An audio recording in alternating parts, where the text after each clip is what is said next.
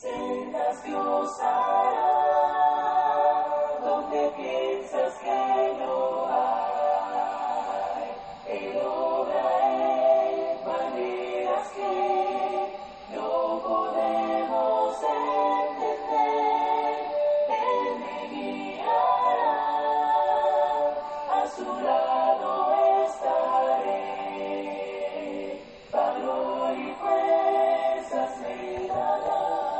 Queridos hermanos y amigos, que Dios derrame muchas y grandes bendiciones sobre su vida en este hermoso día.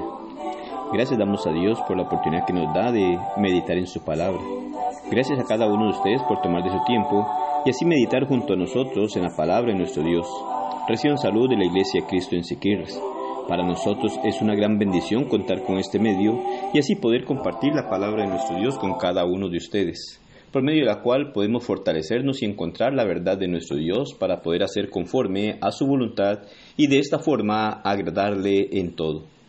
Primera Corintios capítulo 16 versículo 13 nos dice, Velad, estad firmes en la fe, portaos varonilmente y esforzaos. El hecho que ahora somos hijos de Dios no quiere decir que no nos enfrentaremos a situaciones que ameritarán un esfuerzo para mantenernos firmes sin tropezar. Los caminos del Señor son una delicia, pero en este camino nos encontraremos con todo tipo de cosas. Las circunstancias difíciles se presentarán. Los episodios grises serán constantes. Y una que otra vez nos sentiremos con ganas de rendirnos. En algún momento de nuestro caminar, por A o B motivo, pensaremos en rendirnos.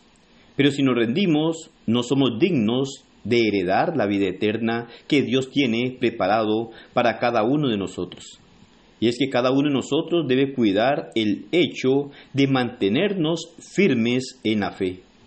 Cuando Pablo les decía a los hermanos en Corinto, velad, se refería al hecho de mantenerse alerta, es decir, no descuidarse.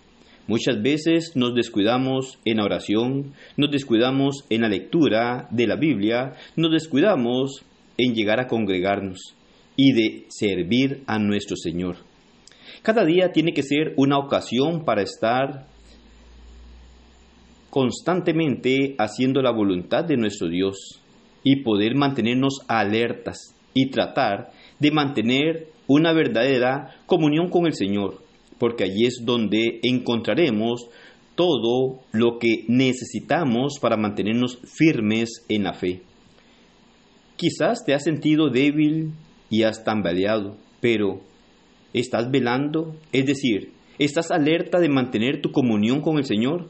Muchos tienen la excusa de decir, es que me siento mal y no me dan ganas de orar, no me dan ganas de leer la Biblia y mucho menos de congregarme.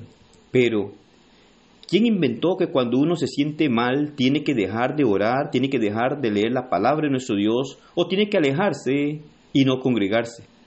En estos momentos es cuando más debemos de sentir la gran necesidad de nuestro Dios y poder ver que es muy necesario mantenernos en comunicación con Dios a través de la oración y por medio del estudio de su palabra y poder encontrar también el confort en nuestros hermanos, lo cual hallamos cuando estamos congregados y animándonos unos a otros. Muchos se pasan quejando toda la vida cristiana, pareciera que todo es un dolor en su vida, usando frases como, desde que me hice cristiano, solo problemas me, vienen, desde que sirvo al Señor, todo me sale mal, desde que voy a la iglesia, nadie me habla de mi familia y un montón de cosas más. Si eres uno de los que se queja, te pregunto, ¿por qué te quejas tanto? ¿En quién has creído? ¿No crees que Dios tiene el suficiente poder para sacarte de cualquier circunstancia? Entonces, ¿por qué lloras tanto y te quejas por todo? En lugar de esto, deberías comenzar a meterte más con el Señor, a buscarlo de madrugada, a interesarte por la lectura de su palabra, a crecer en el ámbito espiritual, es decir, en fe.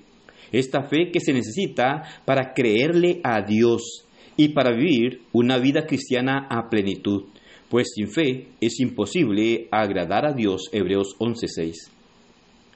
Pablo le decía a los hermanos en Corinto, portaos varonilmente y esforzaos.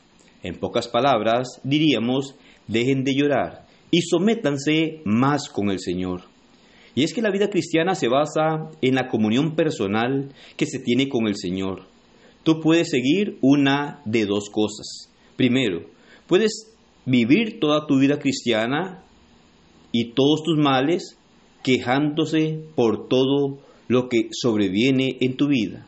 O meterte con el Señor en una comunión verdadera que como resultado hará que crezcas en la fe y también en poder afirmarte cualquiera que sea la circunstancia que estés pasando.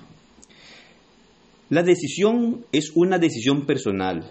Cualquiera puede seguir llorando en su vida y quejándose por los males que tiene. Pero este es un problema. ¿Por qué? Porque entonces quiere decir que no ha entendido su llamado, ni lo que es ser cristiano. Muchos toman el camino del Señor creyendo que todo va a ser fácil y color de rosa. Sin embargo, para agradar a Dios vamos a tener que enfrentar dificultades y circunstancias difíciles en esta vida. Si te sometes a Dios buscando más comunión con Él, vas a mirar un resultado positivo en tu vida porque crecerás en fe. Y es así que podemos mirar que aquellos que podemos reconocer que no somos perfectos, tenemos la fe en nuestra vida que nos lleva a confiar en Dios, que nos ayuda a esforzarnos cada día y a portarnos varonilmente frente a las circunstancias que presentan la vida o el camino que llevamos. Amados hermanos, debemos entender que la vida cristiana no es fácil y que vendrá una y mil situaciones que querrán apartarnos de este camino verdadero y de la vida para poder mantener esa buena relación con Dios. Debemos comprender que únicamente estando cerca de nuestro Señor y afirmándonos en el camino, vamos a tener una existencia espiritualmente y así podremos ir a existir también eternamente con nuestro Dios. Pero es ahí en donde tenemos nosotros que estar muy firmes, mantener nuestra fe, nuestra convicción, portarnos varonilmente, como nos dice el apóstol Pablo, y sobre todo leyendo su palabra, congregándonos y no dejando de servir a nuestro Señor y manteniendo una buena comunicación con Él a través de la oración, y así seremos fortalecidos día a día, nos mantendremos en sus caminos firmes y estaremos confiados en nuestro Señor. Que el Señor le bendiga y pase un excelente día.